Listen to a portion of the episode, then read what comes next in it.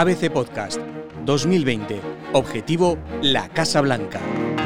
Estados Unidos decide el próximo 3 de noviembre quién ocupará la Casa Blanca los siguientes cuatro años. El actual presidente Donald Trump se enfrentará, si el impeachment lo permite, al ganador de las primarias en el Partido Demócrata. El lunes 3 de febrero se da el pistoletazo de salida.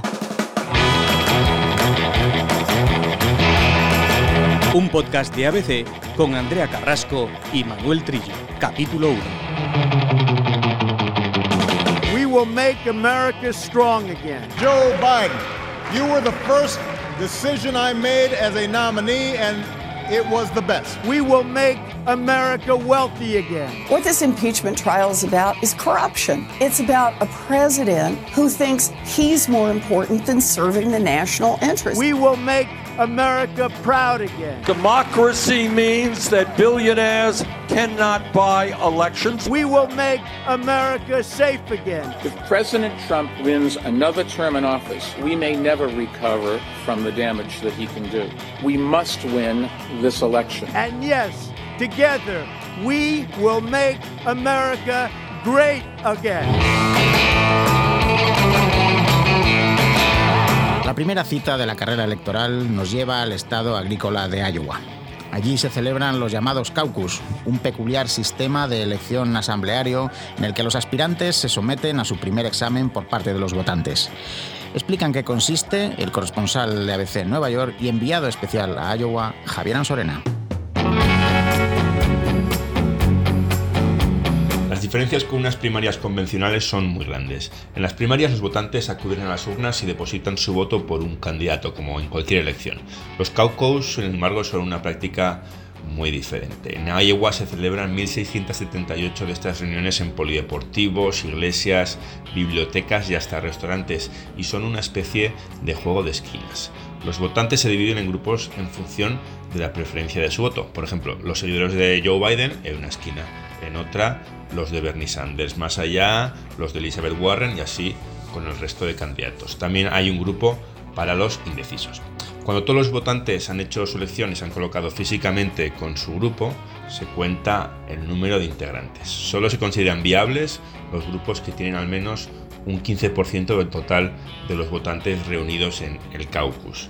Los que no llegan a ese umbral tienen la oportunidad de repartirse entre el resto de grupos. Cuando se ha realizado este segundo movimiento, se contabiliza el número de votantes de cada grupo y se asignan delegados en función de esos números. Mientras las primarias, como cualquier votación, son discretas, en silencio y en secreto, los caucus pueden ser agitados, bulliciosos, con cambios repentinos y emoción hasta el último momento en un proceso que se puede alargar hasta las 3 horas.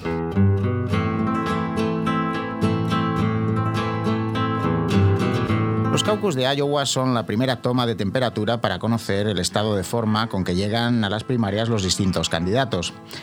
Así lo explica el experto John Thogby en un encuentro del Foreign Press Center del Departamento de Estado. Iowa es un portero, el que pone la mesa. Históricamente ha sido una parte enormemente importante del proceso presidencial, aunque los críticos señalan que Iowa, al ser abrumadoramente blanco y rural, no es representativo del conjunto del país. El hecho es que se ha hecho un lugar, hasta el punto de que los votantes en Iowa se toman este proceso en serio y los candidatos tradicionalmente se lo han tomado también muy en serio.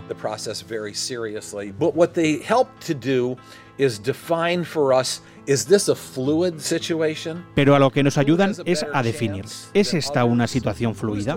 ¿Quién tiene mejores opciones que otros? ¿A quién le está yendo bien? ¿A quién no le está yendo bien? ¿A quién debería irle mejor? ¿Quién ha cogido fuerza? quién está en caída. Tras la batalla de Iowa, quedan meses por delante de pugna por la nominación demócrata. Los aspirantes viajan de estado en estado por todo el país para hacer campaña e ir arañando votos de las bases, participando en debates televisados y organizando mítines en los puntos clave. Con ello tratarán de reunir la mayoría de delegados necesaria para ser proclamado candidato o candidata del Partido Demócrata a la presidencia en la Convención Nacional de julio que se celebra en Milwaukee.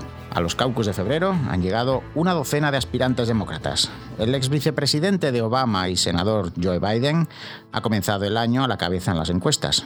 John Thogby explica por qué. ¿Qué es lo que los votantes reconocen a Biden? En primer lugar, hay cierta nostalgia de los años de Obama cuando se le veía como un vicepresidente respetado y leal. Segundo, es el moderado del partido. Y los votantes demócratas de Iowa se dividen igual que se divide el resto del Partido Demócrata entre progresistas. Pero aquí hay una fuerte tradición moderada.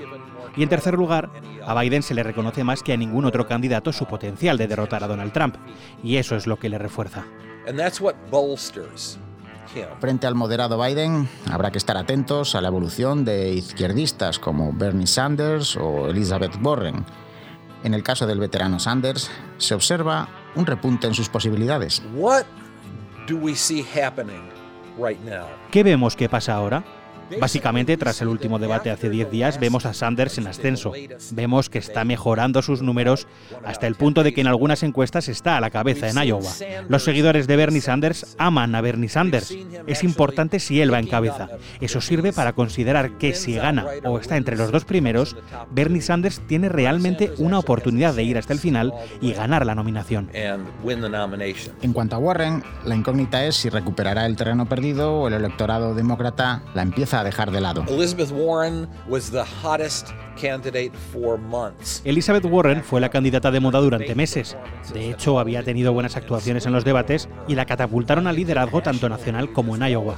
Ahora está en tercer lugar en Iowa. Las encuestas son variadas. Le dan el tercer puesto, pero la cuestión es si se mantendrá en esa tercera posición o recuperar lo que llamamos el equilibrio a bordo y volver al puesto en el que estaba. Otra de las claves será comprobar si la irrupción a golpe de chequera del exalcalde de Nueva York y multimillonario Michael Bloomberg acaba cuajando finalmente.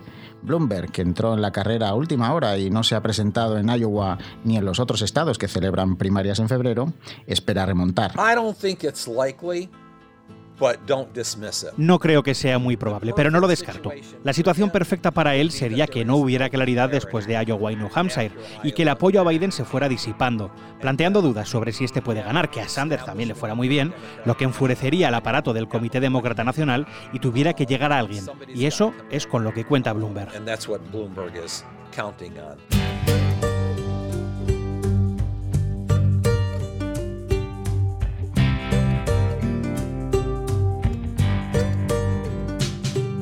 ¿Y qué pasa con el Partido Republicano? En este bando también hay teóricamente primarias y de hecho se han presentado un par de aspirantes alternativos a Donald Trump. Pero nadie duda de que será este de nuevo el candidato del partido. Una vez que se hagan oficiales las candidaturas de cada partido en las respectivas convenciones de verano, comenzará, entonces sí, el duelo final por la presidencia. Ahora bien, ¿cómo llegará Trump a la contienda electoral tras el proceso de impeachment? ¿Le debilitará o saldrá reforzado? Responde nuestro corresponsal en Washington, David Alandete. Donald Trump no se presenta a primarias porque no las va a ver, como no suele haberlas cuando un presidente se presenta a la reelección. Pero a pesar de que no va a tener contrincantes dentro de su partido, el presidente se encuentra luchando por su vida política en el impeachment que se está celebrando en el Capitolio. No es que Trump pueda acabar destituido, en este momento la matemática en el Senado no contempla esa posibilidad, pero sí que teme la campaña del presidente que algunas de las revelaciones y sospechas de los demócratas y la fiscalía acaben perjudicándole. Sobre todo en estados que no son republicanos ni demócratas, sino que se decantan por un presidente o por otro, dependiendo de la campaña, y que son necesarios para ganar, como Michigan, Wisconsin, Ohio, Pensilvania. No es desde luego una idea descabellada que un presidente pierda la reelección, ya sucedió con Bush padre y con Jimmy Carter y con muchos otros antes, pero a diferencia de ellos, Trump tiene un activo que es el centro de su campaña, eh, con el que estos presidentes que perdieron el segundo mandato no, no, contaban, que es una economía muy fuerte. Estados Unidos vive una bonanza como se recuerdan pocas. El desempleo supera ligeramente el 3%, es decir, eh, hay un paro estructural y ese es el mensaje de Trump en sus mítines, aparte de otros asuntos como la seguridad nacional, la muerte de Abu Bakr al-Baghdadi y del general Qasem Soleimani, el iraní. Y bueno, ese es el centro de la campaña de, Trump. Eh, sí que hay que decir que eh, económicamente la campaña se ha visto beneficiada del impeachment, es decir, se han disparado las donaciones después de que la Cámara de Representantes y los demócratas reprobaran al presidente el año pasado.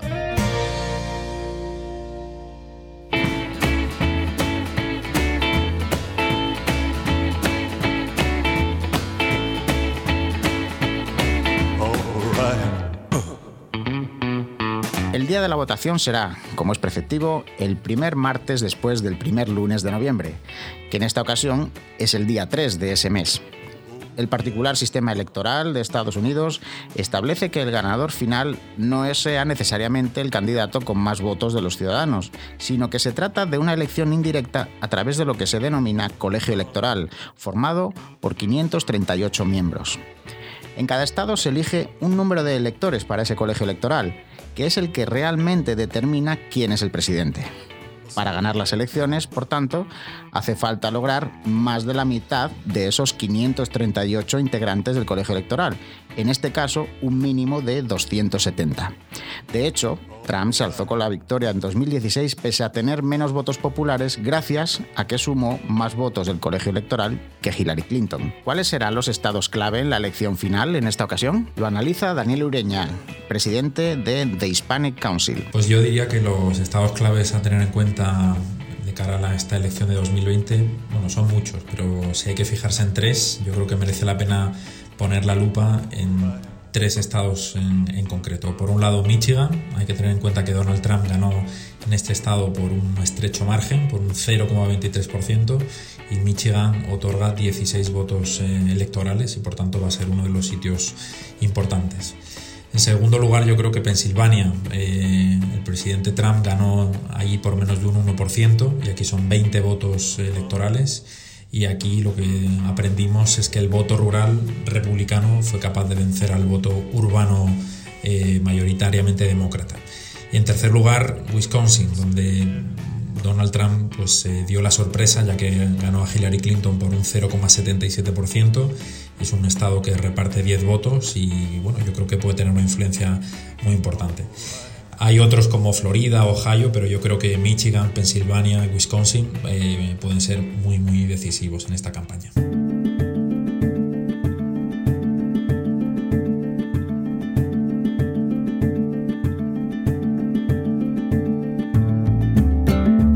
Sea Trump o su rival demócrata, el presidente electo jurará el cargo para el nuevo mandato, como de costumbre, en la escalinata del Capitolio de Washington el próximo 20 de enero.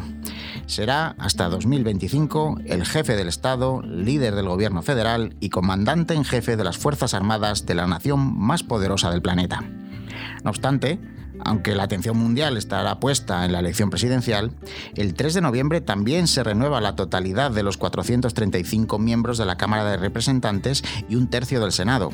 Se elige gobernador en 11 estados y multitud de cargos estatales y locales a lo largo y ancho del país. La gigantesca maquinaria electoral de Estados Unidos, que se financia sobre todo con fondos privados, mueve miles de millones de dólares. Existen topes para las donaciones individuales, pero mecanismos para captar recursos como los llamados super PACs permiten contribuciones prácticamente ilimitadas a las campañas. En las elecciones presidenciales y al Congreso de 2016, los diferentes candidatos gastaron la friolera de 6.500 millones de dólares, incluyendo las primarias que empiece el espectáculo.